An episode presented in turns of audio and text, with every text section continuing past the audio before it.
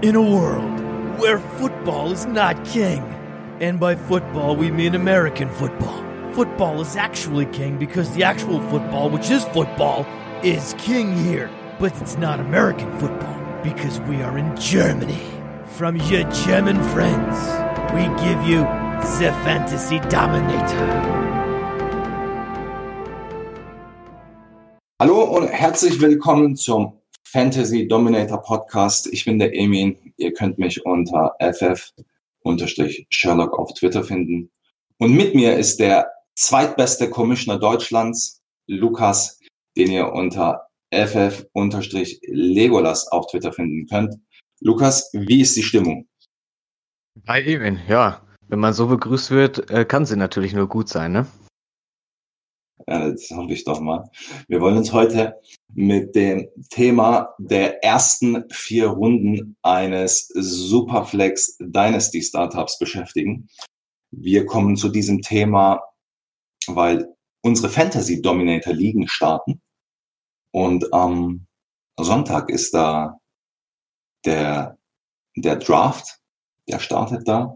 Wir hatten die Woche Einführungsveranstaltungen zu den jeweiligen Positionen insgesamt zum Format. Und ja, die ersten vier Runden sind tatsächlich die Runden, wo man so viel falsch machen kann auf der einen Seite, aber auch viel richtig machen kann. Und meine Einstiegsfrage ist die, warum und wie heftig fluchst du, wenn du siehst, dass du in einem Superflex-Startup an Position 5 picken musst und nicht unter den ersten vier bist? Da würde ich dich jetzt mal darum bitten, diese Frage so ein bisschen zu dechiffrieren. Und deine Antwort interessiert mich. Ja, es ist wirklich, die 5 ist in Superflex-Startups in diesem Jahr wirklich eine undankbare Situation. Ähm, du hast die Top 4 Spieler sind aller Voraussicht nach, wenn nicht einer irgendwie äh, reached, ähm, sind weg. Und es fühlt sich dann, also es sind McCaffrey, Mahomes, Barkley und Lamar die sind halt, das sind die Top 4, wie man es dreht und wendet. Da kann man halt, ähm, der eine hat den vielleicht ein bisschen weiter vorne, das ist dann ein bisschen vom Gefühl auch abhängig, aber die vier sind halt die, die in den ersten vier Spots gehen und gehen sollten. Ähm, und alles, was danach kommt, fühlt sich an fünf im Vergleich zu denen davor natürlich dann so ein bisschen reachy an. Egal, ob es jetzt ein Elliot, ein Camara oder so ist es fühlt sich alles so nicht, nicht ganz richtig an, dass du jetzt sagst, ey, ich hätte, die vier sind davor gegangen und ich bin der Erste, wo halt wirklich ein, ein Teardrop ist dann schon mal. Ähm, aber gut, es gibt definitiv auch Schlimmeres, als sich zwischen denen, die jetzt dann auch übrig sind, entscheiden zu müssen. Es sind ja auch alles immer noch Top-Assets. Okay, mal angenommen, du bist jetzt im Draft an der 5 dran. Was würdest du machen? Weil in der Zwischenzeit gibt es ja auch genügend Leute, die sagen, ich will meinen ersten Quarterback auch in der ersten Runde haben und vielleicht auch schon an fünf. Es gibt die zwei Running Backs mit Sieg und Camara oder du willst ganz was anderes machen und gehst Wide Receiver und draftest Michael Thomas. Ja, die 5 ist tatsächlich ein bisschen undankbar dieses Jahr in Superflex ligen, ähm, weil wir haben die, wir haben die Top 4, McCaffrey, Barkley, Mahomes und Jackson. Die Reihenfolge da ist jedem selbst überlassen. Da gibt's kein richtig oder falsch. Das ist so ein bisschen nach Gefühl, wie man, wie man sich besser fühlt dabei. Da macht man nichts verkehrt mit, mit äh, keinem Pick davon. Ähm, das macht aber dann den, den Fünfer so ein bisschen, ein bisschen tricky. Er fühlt sich, alles, was man da picken kann, fühlt sich im Vergleich zu den vier vorher so ein bisschen reachy an denke ich. So, egal ob es ein Ziki oder ein Camara ist, sind ein Tier unter McCaffrey und Barkley, das ist halt einfach so. Ähm, für einen Quarterback wäre für mir zu früh in Runde 1. Das ist, da gehe ich dann wirklich auch mit Value over Replacement, weil Quarterbacks kriege ich auch gute noch äh, in den späteren Runden und dann würde ich mir lieber einen, äh, einen Top Running Back holen. Okay, wir haben uns jetzt so ein bisschen an der Juni ADP orientiert und da sehen wir ja mit, mit Murray und Watson zwei Quarterbacks unter den ersten zwölf. Welcher der Spieler aus Runde eins gefällt dir am wenigsten? Wir haben, wie gesagt, auf der 5 haben wir Ezekiel Elliott, auf 6 Alvin Kamara, 7 Michael Thomas, 8 Kyler Murray, 9 Dalvin Cook, 10 Deshaun Watson, 11 Joe Mixon und 12 Tyreek Hill. Am wenigsten sind es tatsächlich bei mir zwei, die ich nicht in der ersten Runde mag, also ähm, Quarterbacks mal ausgenommen, aber ich finde, die, die ähm, sind jetzt vom ADP, können die ruhig da gehen. Es ist halt nur die Frage, ob ich es da machen würde. Aber ähm, wenn ich die Quarterbacks mal ausklammer, gefallen mir zwei Spieler nicht in der ersten Runde und das sind für mich Delvin Cook und Terry Kill. Delvin Cook aus obvious Gründen, Holdout ist, ähm, ist in Sicht, es könnte halt gut passieren und ähm, da bin ich in der ersten Runde dann absolut nicht scharf drauf. Da, das hatte ich letztes Jahr, war ich leid geprüft, dann ähm, erste Runde Andrew Luck und das brauche ich dieses Jahr nicht nochmal und äh, deswegen würde ich ihn in der ersten Runde, wo ich dann wirklich Stabilität und Sicherheit in meinem Team will, ähm, ist mir das einfach zu risky. Und ein ähm, Tyreek, ja, ist auch immer so gefühlt kurz vor einer Sperre jedes Jahr. Und das ist mir auch alles so, weiß nicht, da habe ich andere Wide Receiver, die ich, wenn auch nicht in Runde 1, aber dennoch immer noch vor ihm nehmen würde. Und deswegen ist er auch kein Kandidat für die erste Runde für mich. Wie sieht's bei dir aus? Um, also wer mir, wer mir tatsächlich mit der 107 ADP gar nicht gefällt, das ist Michael Thomas, weil, also erstmal glaube ich nicht daran, dass der Running Back 1 und der Wide Receiver 1 aus der Fondssaison die Saison darauf wieder Running Back 1 und Wide Receiver 1 wird. Also ich gehöre zu den wenigen wahrscheinlich, die sagen, Christian McCaffrey wird nicht der Running Back 1 nächstes Jahr. Und ich glaube auch nicht daran, dass Michael Thomas nächstes Jahr Wide Receiver 1 wird. Und ja, wenn man das dann, wenn man das dann so sieht, dann finde ich einfach seine, seine 1,7 ADP finde ich einfach zu hoch. Ja, ich würde, du hast es für dich ausgeklammert, ähm, ich sehe tatsächlich nicht mehr so eine große Differenz von Kyler Murray zum, zum ersten, oder sagt man mal zu, zu der Ezekiel Elliott Alvin Kamara Geschichte. Ich hätte kein Problem, Kyler Murray in der, an, an 1,7 zu nehmen, weil du dann einfach weißt, alles klar, auf der Position habe ich mal wahrscheinlich länger als fünf Jahre, aber länger denkt ja keiner in Dynasty darüber nach hätte ich auf jeden Fall mal für fünf Jahre mal, mal Ruhe und muss mir über nichts weiteres Gedanken machen, weil das, was du für Delvin Cook gesagt hast, das gilt auch für Joe Mixon. Ja, der hat auch, steckt auch in der, in einer ähnlichen Situation drin, was ein Holdout anbelangt. Joe Mixon ist halt noch ein bisschen jünger als Delvin Cook. Und ich sehe halt schon Kyler Murray deutlich über Deshaun Watson. Es stellt sich eher für mich die Frage, ob Watson oder Prescott früher. Und Deswegen habe ich ja überhaupt kein Problem damit, Kyler Murray da zu nehmen und, und, und Michael Thomas wäre der, den ich an 1,7 so ein bisschen aus dem Weg gehen würde, weil ich auch der Überzeugung bin, dass man in den hinteren Runden noch mit Wide Receiver viel machen kann. Ja, jetzt hast du gesagt, ähm, du bist wahrscheinlich der Einzige, der äh, McCaffrey nicht als den Number One Running Back nächstes Jahr sieht. Äh, die Möglichkeit sehe ich tatsächlich auch. Ich halte es auch für unwahrscheinlich, dass es dass er es nochmal schafft, äh, so dominant aufzutreten. Ähm, ich glaube aber trotzdem, dass er der, der sicherste ist, ähm, der sicherste Running Back ist, der in der Top 3 landen wird. Und das heißt, wenn ich an 101 bin ähm, und auf, und ich weiß hundertprozentig, ich habe einen Running Back, der in den Top 3 in der Saison einlaufen wird, dann äh, nehme ich das sehr gerne, auch wenn ich dann nicht die Nummer 1 kriege, aber das ist eh immer so ein Gamble äh, wer das jetzt am Ende wird, aber da Christopher McCaffrey einfach so den höchsten Floor meiner Meinung nach. Und es ist auch absolut fair. Also dagegen kann man auch nichts sagen. Ich habe es ja auch tatsächlich nur auf jetzt die, die nächste Saison bezogen. Aber ich würde auch, ich würde es nicht schlimm finden, wenn jemand Saquon Barkley nehmen würde. Also würde ich nicht sagen, ja, also ich würde nicht sagen, dass, oh, großer Fehler oder so, ja. Ähm, nein, nein. Wie gesagt, die, die vier, die großen vier, die kannst du sortieren, wie du lustig bist, im Prinzip. Das kommt immer auf die, auf den Ansatz an, den man dann wählt. Und auch ein bisschen auf, auf äh, Geschmäcker dann. Oder wer, vielleicht mag der eine die eine Nase lieber als die andere. Das, das ist ja jedem selbst überlassen, aber die Top 4 ähm, sind es halt so, die dann auch in ihrem Tier dann so drin sind. Okay.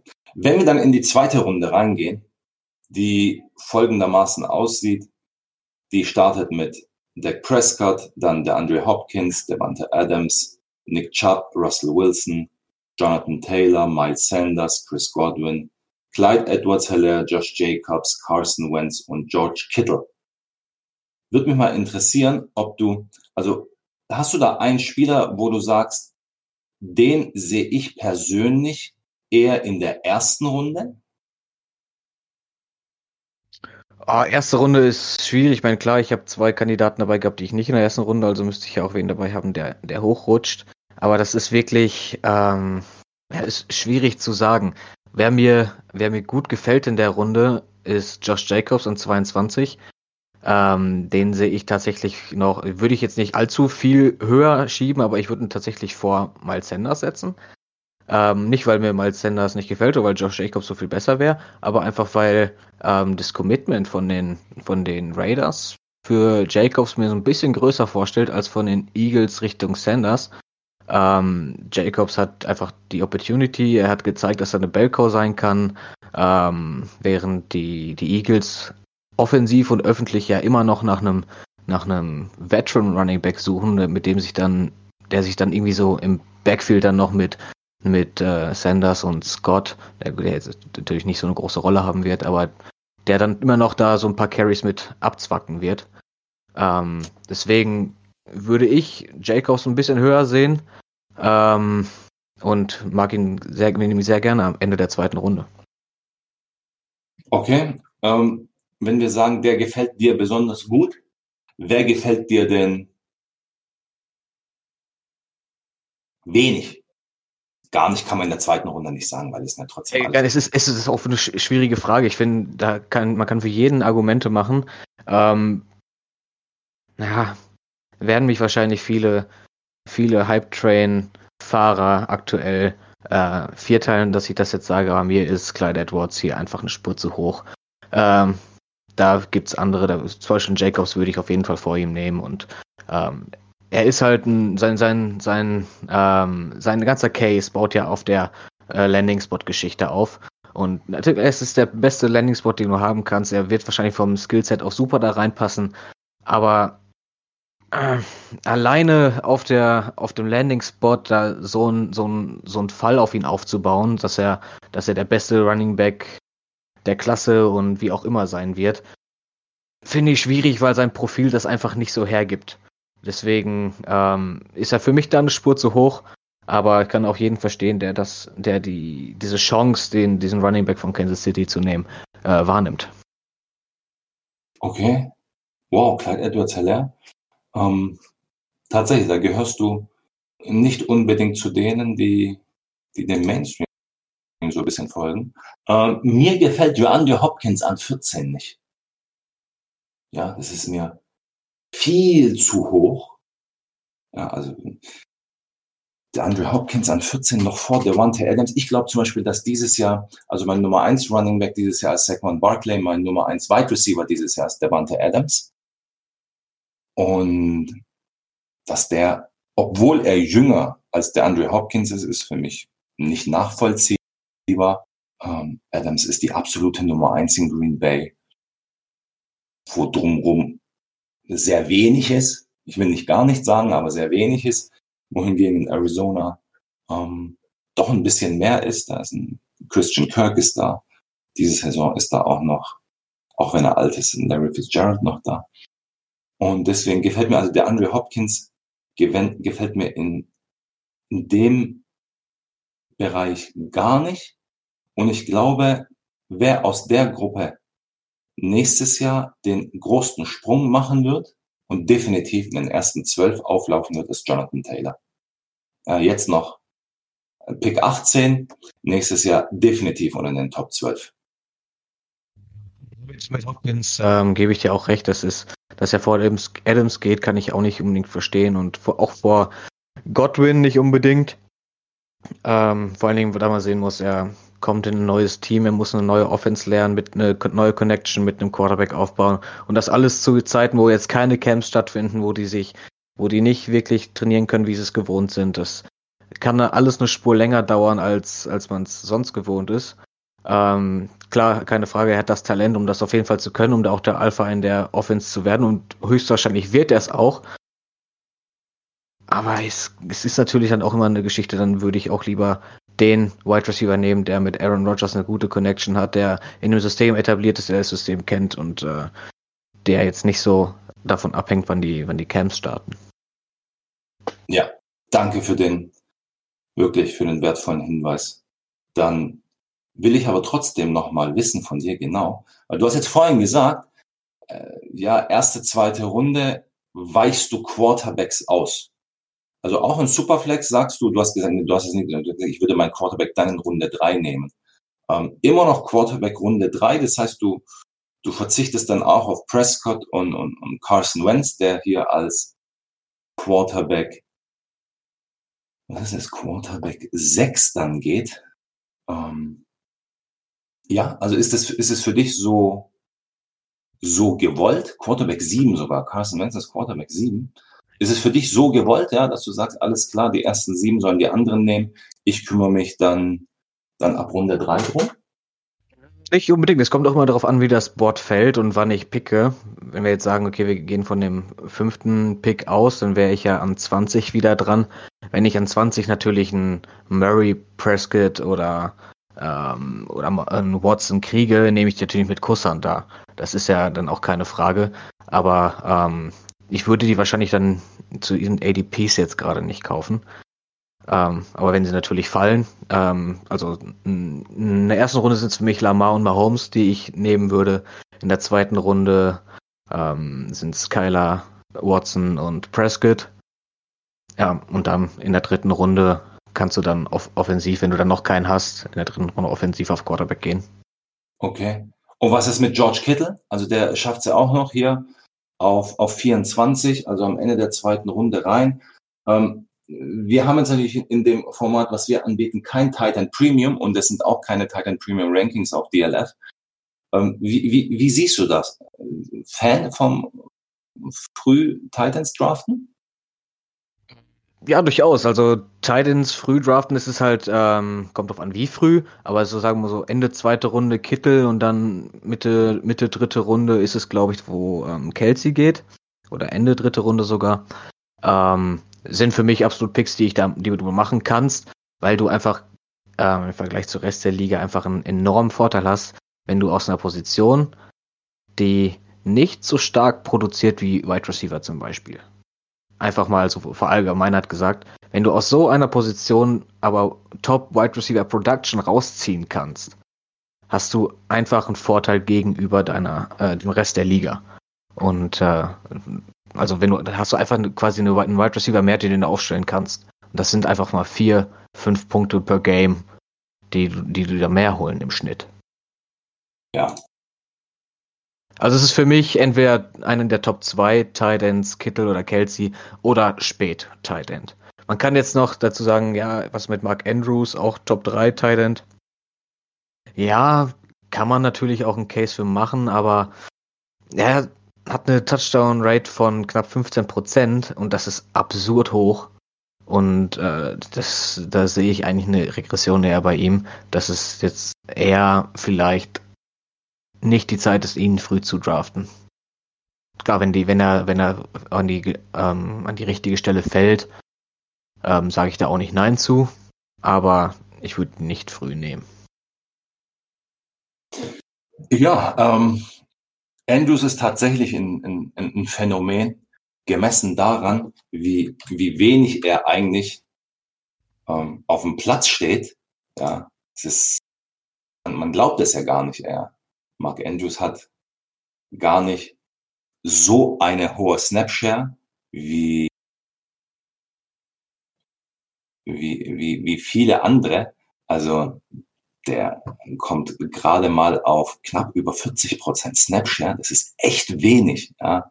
Ähm, aber er hat unheimlich viele Targets und die, die, die Top Titans haben, also sei es jetzt Kittel oder oder Kelsey, die haben da schon eine andere Snapshare. Und normalerweise stehen auch Titans ähm, viel öfter auf dem Platz, aber dadurch, dass, dass Andrews kein oder weniger der Blocker ist, sondern einfach nur viel im Receiving Game eingesetzt wird und eine, wirklich auch eine hohe Target Share hat, ähm, da knapp zum Beispiel dahin, also hinter Kittel und, und Kelsey ist. Ja, Kittel mit knapp 28 Prozent und, und dann Kelsey mit knapp über 24 Prozent und, und Andrews auch bei 24 Prozent.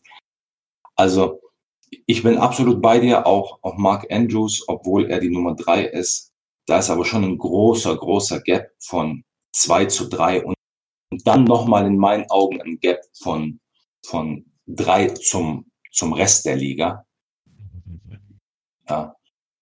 Ähm, wenn wir dann in die dritte Runde reingehen, mit der DLF ADP, haben wir wieder ein paar Quarterbacks, aber starten tut das Ganze mit DJ Moore, dann Josh Allen, Derrick Henry, Odell Beckham, Julio Jones, Juju Smith-Schuster, Austin Eckler, Mike Evans, Baker Mayfield, Travis Kelsey, J.K. Dobbins, Kenny Golladay. Also auch hier wieder zwei Quarterbacks mit Josh Allen und Baker Mayfield. Und, und auch hier so wieder die Frage, wer, wer sticht dir so ins Auge, wo du sagst, was macht er hier in Runde drei? Ähm, zwei eigentlich sehr prominente Wide Receiver sind für mich OBJ und Julio Jones. Ähm, in Runde 3, ich meine, es kommt auch immer auf den Ansatz an, den man verfolgt. Wenn man sagt, okay, ich will dieses Jahr auf jeden Fall gewinnen, kann man in Runde 3 in Julio auf jeden Fall nehmen. Das spricht ja absolut nichts dagegen. Ähm, ich sehe aber einfach nur ein, weiß ich, ein Juju, der ist, der ist einfach acht Jahre jünger als ein, als ein Julio. Und äh, Mike Evans, der halt jetzt mit, mit Brady halt wirklich ähm, klar, es ist kein Winston mehr, der, der einfach sagt, hier, hoch den Ball und sieh zu, dass du, dass du Land gewinnst und, den, und so viele Yards machst, wie du kannst. Äh, wird, wird interessant zu sehen was Evans hinkriegt nächstes Jahr. Aber würde ich trotzdem vor beiden, vor OBJ und vor Julio noch nehmen. Ähm, OBJ ist auch wieder schon wieder im, im Gespräch, ob er vielleicht von Cleveland wieder weggetradet wird. Da muss er sich wieder ein Jahr erst an ein neues System gewöhnen. Ähm, und dann ist er, dann ist er, bevor er vielleicht wieder äh, vertraut mit einem System ist und, und auf Level spielen kann, ist er dann 29, 30. Und das ist für mich jetzt einfach nichts, wo ich äh, in Runde 3 hinterher bin. Da habe ich andere, die ich da, da lieber nehmen würde. Und bei dir? Also ich muss jetzt vehement der einen Sache widersprechen. Für mich gibt es kein Szenario, also selbst wenn ich gewinnen will, gibt es für mich kein Szenario, in dem ich Julio Jones in Runde 3 nehmen würde. Weil. An 3-12? Ähm, 3-12 würde bedeuten, also ich sag dir, allein in der Runde würde ich, also auch wenn ich den Ansatz habe, direkt gewinnen zu wollen, ich würde Mike Evans über ihn nehmen, weil einfach fünf Jahre jünger. Bei ähnlicher Production. Ich würde definitiv Kenny Golladay über ihn nehmen. Fünf Jahre jünger, bei ähnlicher Production. Matthew Stafford ist ein Tier und, und Kenny Golladay steht eine hervorragende Saison bevor. Also es gibt für mich dieses Szenario nicht, wie Julio Jones überhaupt in der dritten Runde gehen kann. Man könnte also ich würde sogar weitergehen, weil ich sehe jetzt, welche Spieler und welche Wide Receiver dann in Runde 4 gehen. Ja, ähm, ich, und der letzte Wide Receiver, der auf der, der da ist, ist, ist DK Metcalf, der Ende Runde 4 geht. Boah, da, also da würde ich, da würde ich echt so vorne im PC sitzen und würde fragen, alles klar, den holst du jetzt. Ja. Will ich Julio Jones mit 31 oder will ich The Next Julio Jones mit DK Metcalf und 22 haben, auch wenn ich dieses Jahr gewinnen will? Ja. Ja, ja, ja es ist schon, ist schon richtig. Also Julio ist mir da auch, auch zu hoch. Ähm, wie gesagt, ich könnte mir halt vorstellen, die Ende Runde 3 zu nehmen, wenn, ähm, wenn das Board halt entsprechend fällt. Ähm, aber es ist, muss halt wirklich schon dann extrem entsprechend fallen und ich dann äh, wirklich dann nur noch die Spieler haben, wo ich dann einfach kein gutes Gefühl dabei habe, die von der ADP zwar da sind und vom Potenzial vielleicht auch, aber die ich dann persönlich ähm, anders, anders sehe oder nicht so sicher sehe, dann würde ich mich vielleicht auf die sicheren ein, zwei Jahre Julio noch äh, verlassen. Und wer ist der Anti-Julio in der Gruppe? Wo du sagst, alles klar, den, den, also der ist zwar in Runde drei, aber eigentlich könnte der auch eine Runde vorher sein. Offensichtlich DJ Moore. Es geht aber auch an 3-1. Der kann natürlich in, in, auch in der, zweiten, in der zweiten Runde gehen. Absoluter Alpha-Receiver. Äh, äh, Yards after Catch Monster. Äh, mit, mit Teddy natürlich jetzt auch ein, ein guter Fit am, auf Quarterback gesehen, das, also gekriegt, der, der ihm dann den, den Ball nah an der Line of Scrimmage geben kann und wird.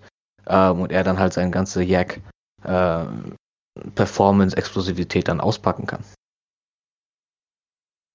Okay, ja, DJ Moore ist wahrscheinlich so der absolut offensichtliche. Ähm, was ist mit Juju? Ja, Juju würde ich nicht in der zweiten Runde nehmen. Ich finde, der ist der ADP, da wo er gerade sitzt, ist okay. An äh, Mitte Runde 3. Dafür, dass es halt einfach. Ich meine, er ist 23, er hat gezeigt, dass er äh, richtig, richtig gut produzieren kann. Aber er hat jetzt auch gezeigt, ich meine, gut, er hatte einen, einen scheiß Quarterback jetzt mit, mit ähm, Rudolph. Aber ohne Brown, der so ein bisschen die, die Number One Corners von ihm fernhält, hatte er Probleme. Und äh, das ist halt so das Risiko da, dass er ist, dass er sich nicht als, als der klare Number One in der NFL etablieren kann. Ähm, deswegen, also die Möglichkeit ist auf jeden Fall da, dass er es, dass er es kann. Aber die Möglichkeit ist eben auch da, dass er es nicht kann. Deswegen finde ich den Runde 3 ADP, da Mitte Runde 3, finde ich gerechtfertigt. Finde ich einen guten okay. Spot. Ähm, ich muss ehrlich sagen, der, das ADP oder die ADP von, von Juju, ich weiß, wie sie zustande kommt. Ich weiß aber auch, dass die letztes Jahr ist er am Turn gegangen. Und zwar erste zu zweite Runde. Nicht zweite zu dritte Runde, sondern der ist am Turn erste zu zweite Runde gegangen, nachdem er das eine Jahr mit Ben zusammengespielt hatte. Und Juju geht jetzt tatsächlich in seine vierte Saison im Alter von 23 Jahren. Das ist, das, also das darf man sich, darf man sich, darf, das darf man nicht vergessen. Dann hat er sich fatale in Woche 1 2019 direkt verletzt, hatte dann während der Saison auch noch mal eine Gehirnerschütterung. Also es war eine es war eine Saison zum Vergessen. Ja. Absolut. Ja. Aber es war eine Saison zum Vergessen. Und ich glaube, dass dieses Jahr die Leute sich umschauen werden, wenn Juju wieder auf dem Platz steht. Ähm, und vielleicht als Top 5 Wide Receiver ins Ziel geht, dann werden die Leute sagen, Mist, warum haben wir uns echt davon verleiten lassen, dass er ein Jahr zuvor verletzt und mit, mit miesem Quarterback-Play eigentlich nie an sein Leistungslimit rangekommen ist. Ja, das sind meine Gedanken zu, zu Juju und ich kann mir vorstellen, dass er nächstes Jahr wieder in der zweiten Runde geht. wer sagt dir denn, dass Ben, wenn der jetzt zurückkommt, wieder der Ben ist, der vor der Verletzung war? Die, ah, die, klar, die Frage stellt sich natürlich bei, bei Ende 30-Jährigen definitiv immer.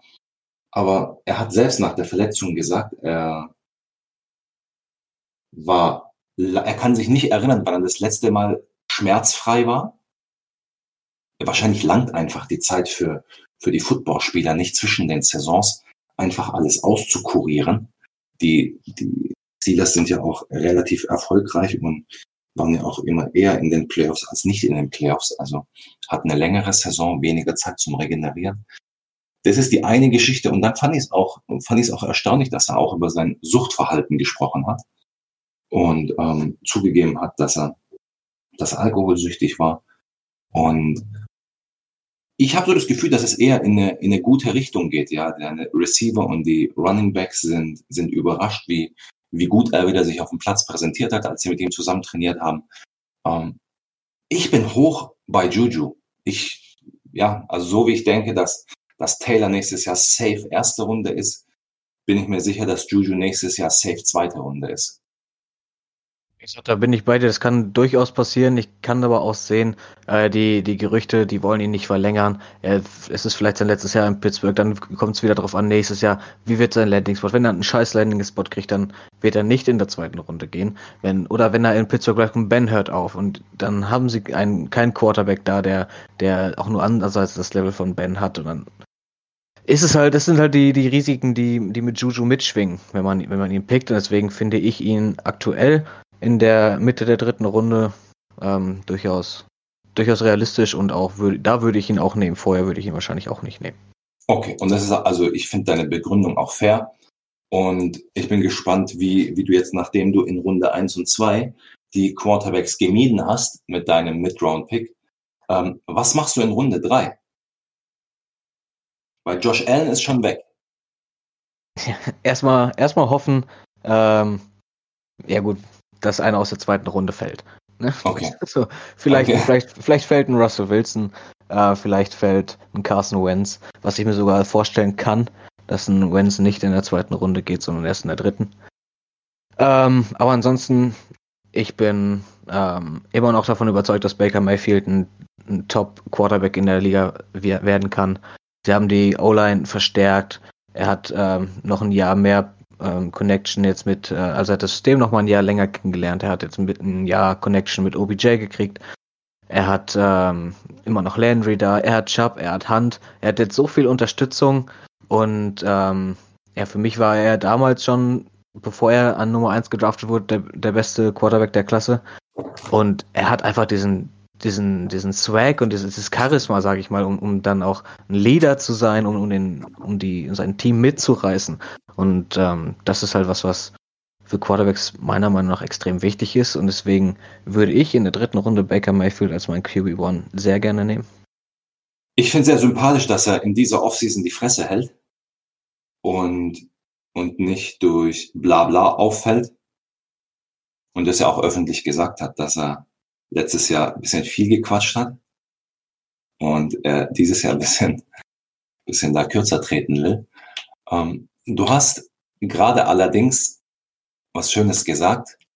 Wenn du über Baker Mayfield sprichst, dann kommen wir auch nicht drum rum, über Odell Beckham zu sprechen, weil auch du zweifelst ja so ein bisschen an Odell Beckham, aber ich glaube tatsächlich, es ist immer schwer, die Statistiken zeigen dass wenn Wide Receiver einen Verein wechseln, tun sich im ersten Jahr schwer.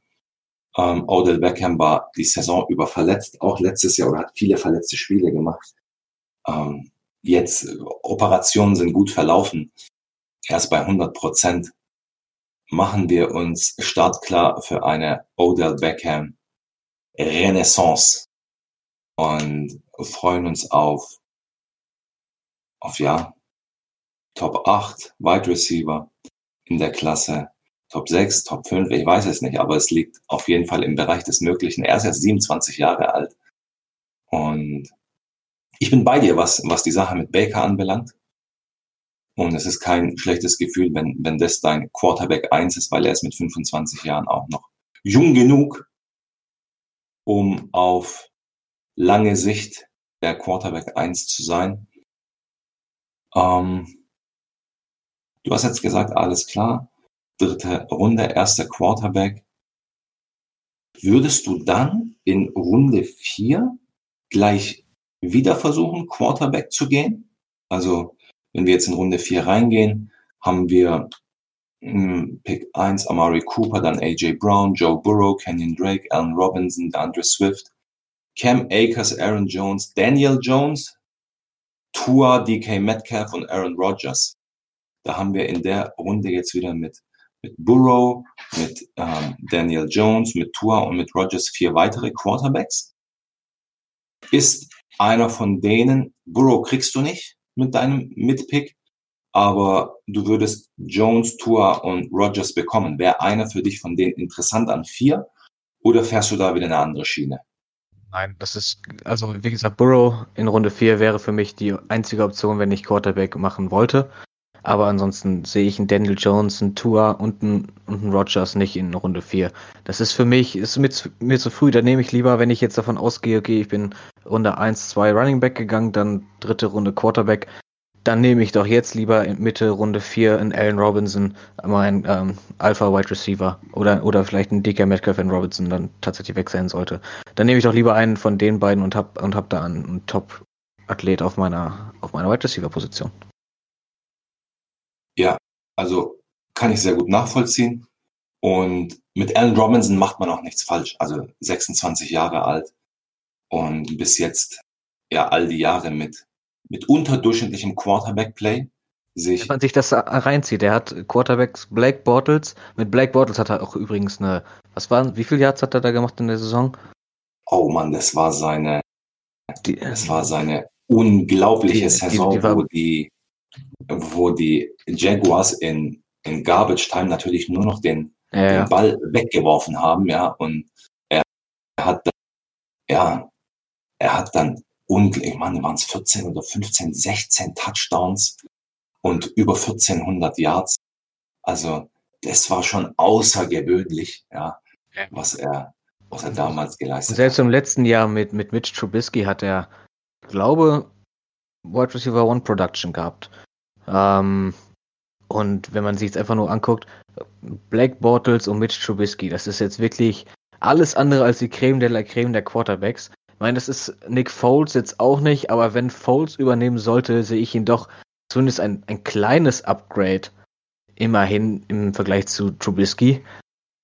Und ähm, das sollte er zumindest schon mal, wenn, wenn er mit Trubisky das schon hingekriegt hat und dann noch nur ein bisschen besseres Quarterback-Play kriegt, dann denke ich, da kann er auch äh, absolut Top 10 Wide Receiver werden.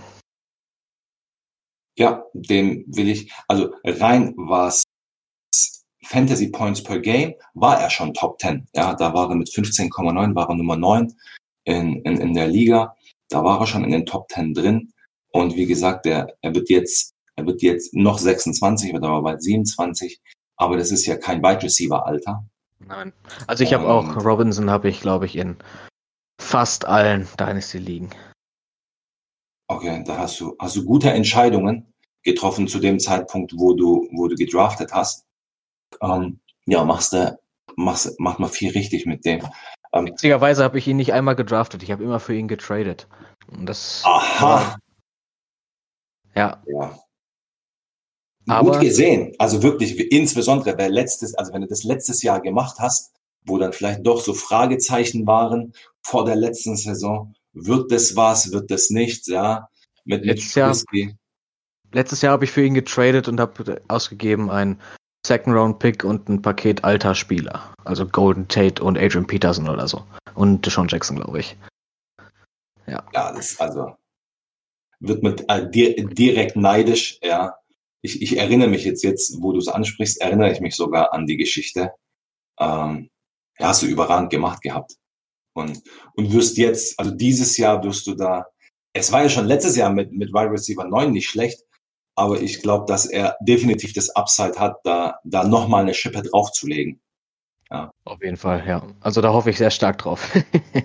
da habe ich jetzt viele meiner Teams drauf ausgerichtet, dass, dass er das schafft. Okay. Ähm, wer gefällt dir in Runde 4 extrem gut? Und du sagst, wenn du ihn da bekommst, boah, ist eigentlich, ist eigentlich unfair. Yes, wie gesagt, Allen Robinson. Ja. Dann würde ich AJ Brown und Aaron Jones noch dazu zählen. Also Aaron Jones hatte ja eine, auch wie Mark Andrews, eine absurd hohe Touchdown-Quote. Aber sehen wir jetzt AJ Dillon, auch wenn er in der zweiten Runde gedraftet wurde, wirklich als den, die Gefahr für ihn, dass er es, dass er es nicht nochmal, dass er nicht der Leadback wird? Also sehe ich nicht und deswegen kann ich mir vorstellen. Ich kann mir vorstellen, dass er ein bisschen nachlässt, was Production angeht, aber in Runde 4 nehme ich ihn sofort. Also das ist natürlich, das ist genau nämlich die Frage, ja. Er schließt letzte Saison als Running Back 2 insgesamt ab. Ähm, das, das steht natürlich nicht mehr zur Debatte und nicht zur Diskussion. Schon gar nicht nach dem Draft. Aber er fällt natürlich schon extrem. Das, also deswegen kann ich deine, deine Argumentation nachvollziehen. Ähm, und das ist ja auch das Schöne, dass wir, dass wir Sachen unterschiedlich sehen. Ich glaube, ich würde Aaron Jones, ich hatte ihn in einer Liga letztes Jahr weggetradet, dann nach der Saison. Und ich würde ihn wahrscheinlich auch in der vierten Runde, würde ich einfach die, die Finger von lassen, weil du hast dir, du hast viele gute Namen genannt. Ähm, DK Metcalf an, also Ende Runde 4, ja, 4, ja. 11, DK Metcalf ist,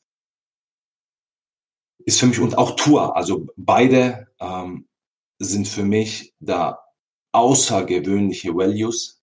Äh, klar, wir wissen nicht, was mit Tour dieses Jahr passiert.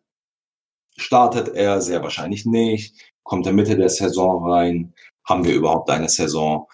Spielt er überhaupt Spiele? Das sind natürlich alles berechtigte Fragen, die Fragezeichen auch hinterlassen und seinen Wert drücken. Aber man denkt doch mal über das Jahr hinaus. Wir haben, also ab nächstem Jahr stellt sich die Frage ja nicht mehr. Und dann hast du wieder einen, ein Quarterback. Und ich finde, die Parallele ziehe ich an der Stelle zu, zu Kyler Murray, über dessen Value wir dann sprechen. Denn lass den am Ende der Saison, lass den die Hälfte der Saison spielen und diese acht Spiele solide machen. Da geht er direkt überspringt er zwei Runden. Nicht eine Runde, sondern zwei Runden. Ja, warum sollte er dann nicht vor Russell Wilson gehen? Ja, das ist mir persönlich aber zu viel, was wäre, wenn. Das ist dann so, da müssen wir wieder so, so, so einen Fall um ihn herum aufbauen, dass er dann wirklich das machen könnte und dass er jetzt ein guter Value sein könnte. Und ich gehe in den ersten vier Runden gerne mit dem, was ich weiß und nicht mit dem, was ich hoffe. Und äh, deswegen... Das ist die Frage, ob man das hofft. Also der, man, nehmen wir jetzt das Beispiel vorher. Daniel Jones, wann ist der letztes Jahr gegangen? Keine Ahnung, das ist also. sieben, keine Ahnung. Nein, Daniel Jones in Superflex liegen letztes Jahr, der war, der war ja nicht mal Starter. Ja, also, und, und dieses Quarterbacks, die junge Quarterbacks, die solide spielen, und Daniel Jones hat groß, also hat große Probleme in seinem Spiel, insbesondere was, was Fumbles anbelangt. Und trotzdem ist er jetzt in der Zwischenzeit in, in den ersten vier Runden gelandet, war so ein bisschen als die Königsrunden gelten. Und ich sehe bei Tua definitiv, weil, weil die Starts am Ende der Saison werden kommen und die Leute werden mit dem, mit dem Rezenzeffekt, den sie dann haben, wenn sie sagen, hey, warte mal, der hat doch die letzten vier, fünf Spieler echt gute Arbeit geleistet. Und zack, Tour, zweite Runde. Kyle Murray habe ich letztes Jahr in Superflex Startups in Runde 6 bekommen. Ja, das war auch ja. sehr viel. Ja, was wenn? Nein, eben nicht was wenn. Er wird spielen. Ja, und wenn ein 21, 22-jähriger Quarterback spielt und solide ist, dann führt das zu einer Leistungsexplosion ja, zu einer Wertexplosion. Siehe Daniel Jones. Bei Tour, äh, bei, bei Kyler aber auch was anderes als bei Tour jetzt. Das äh, Kyler war der 101, klar ist, ist Tour jetzt an, an 5, an 4 gegangen. Oder an 5? An 5, ja. An 5, ja, an 5, genau. Und das ist jetzt nicht der Riesenunterschied, aber Kyler ist gekommen, um sofort zu starten. Und Tua mit, auch mit seiner Verletzung und je nachdem, wie es geheilt ist, kann ich mir auch vorstellen, dass er vielleicht schon startet. Aber er ist jetzt, er stand jetzt nicht der safe Starter von Anfang an. Und es ist die Frage, klar, werden die Dolphins ihn früher oder später in der Saison, wenn sie denn stattfindet, reinwerfen, um zu sehen, was er kann, um ihn auch so ein bisschen schon mal auf das Gefühl zu geben, wie es ist, in der NFL zu spielen. Ähm, aber es ist was anderes als bei Kyler, der eine ganze Saison als Starter safe vor sich hatte.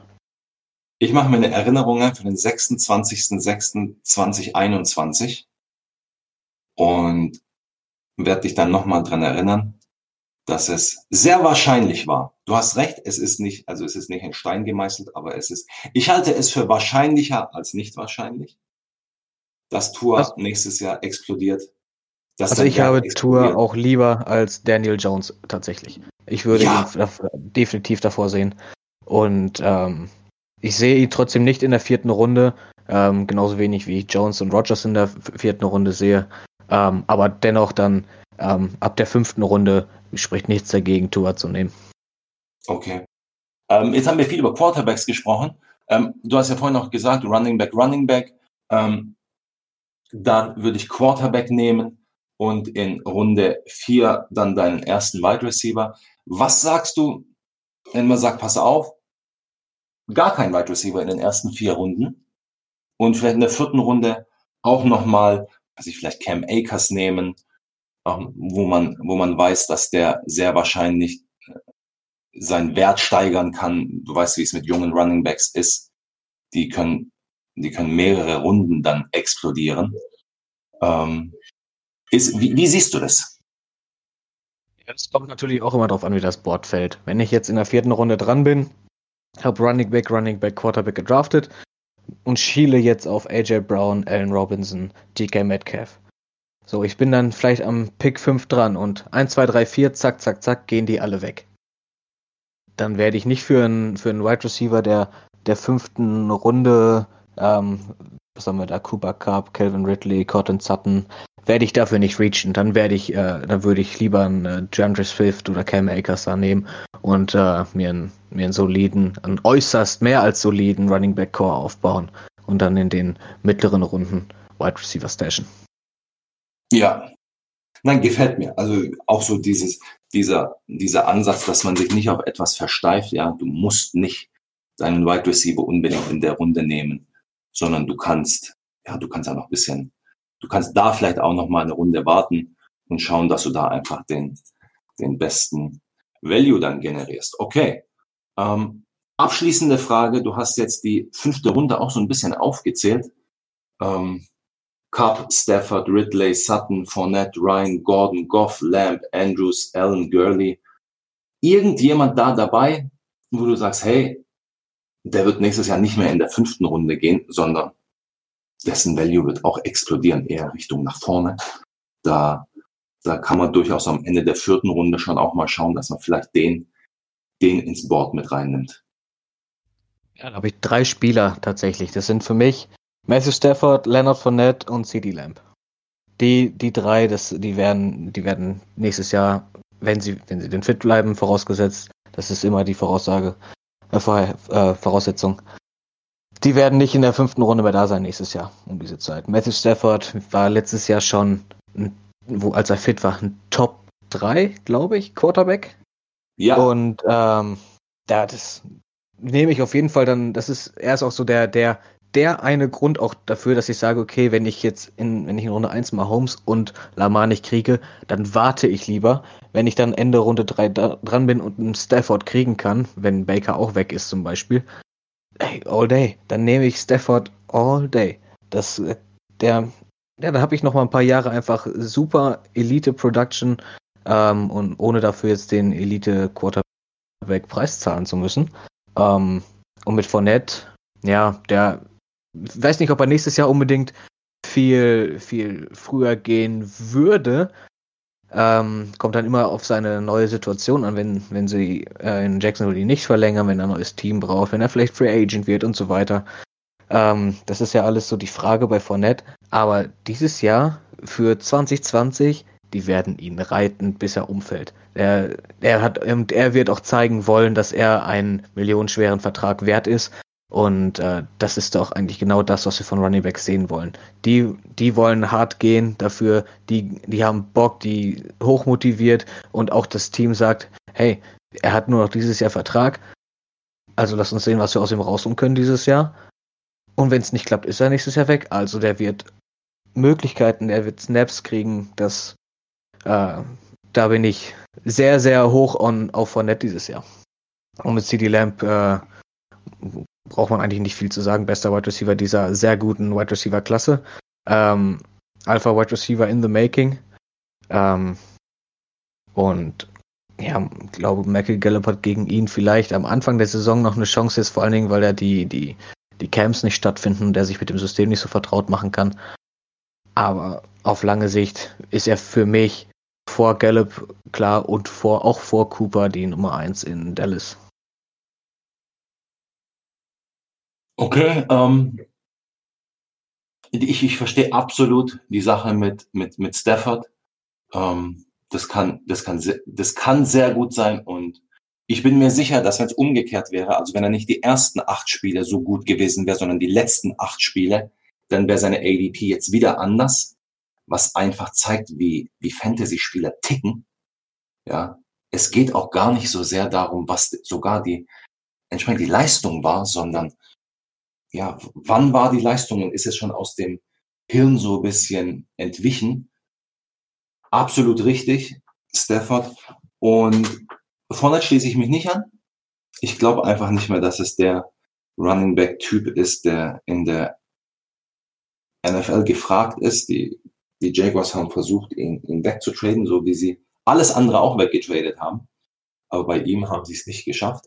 Aber ich glaube, dass sie ihn tatsächlich ähm, viel nutzen werden und dass seine, dass seine Zahlen dann dementsprechend nicht, auf jeden Fall mal nicht schlecht sein werden. Wie gut, das sehen wir dann. Und bei CD Lamb sind wir uns absolut einig. Das ist ein, im Moment noch ein Geschenk in der fünften Runde, was es so in der Form nicht nochmal geben wird. Den anderen Wide Receiver, wo ich denke, der nächstes Jahr auch weiter vorstoßen wird, ist Calvin Ridley, der auch im Moment noch 25 Jahre alt ist und definitiv vor einer 1000-Yard-Saison steht, sollte er denn gesund bleiben und auch nächstes Jahr nicht mehr in der fünften Runde vorzufinden sein wird. Okay. Lukas, danke. Also viel, viel Einblick von deiner Seite und, und hat Spaß gemacht. Wir, oh, sehr gerne, ja. Wir werden in einem nächsten Schritt sicherlich auch die, die nächsten Runden nochmal etwas genauer unter die Lupe nehmen. Und bis dahin wünschen wir euch viel Erfolg bei euren anstehenden Drafts und lasst es euch gut gehen. Ciao. Macht's gut. Ciao.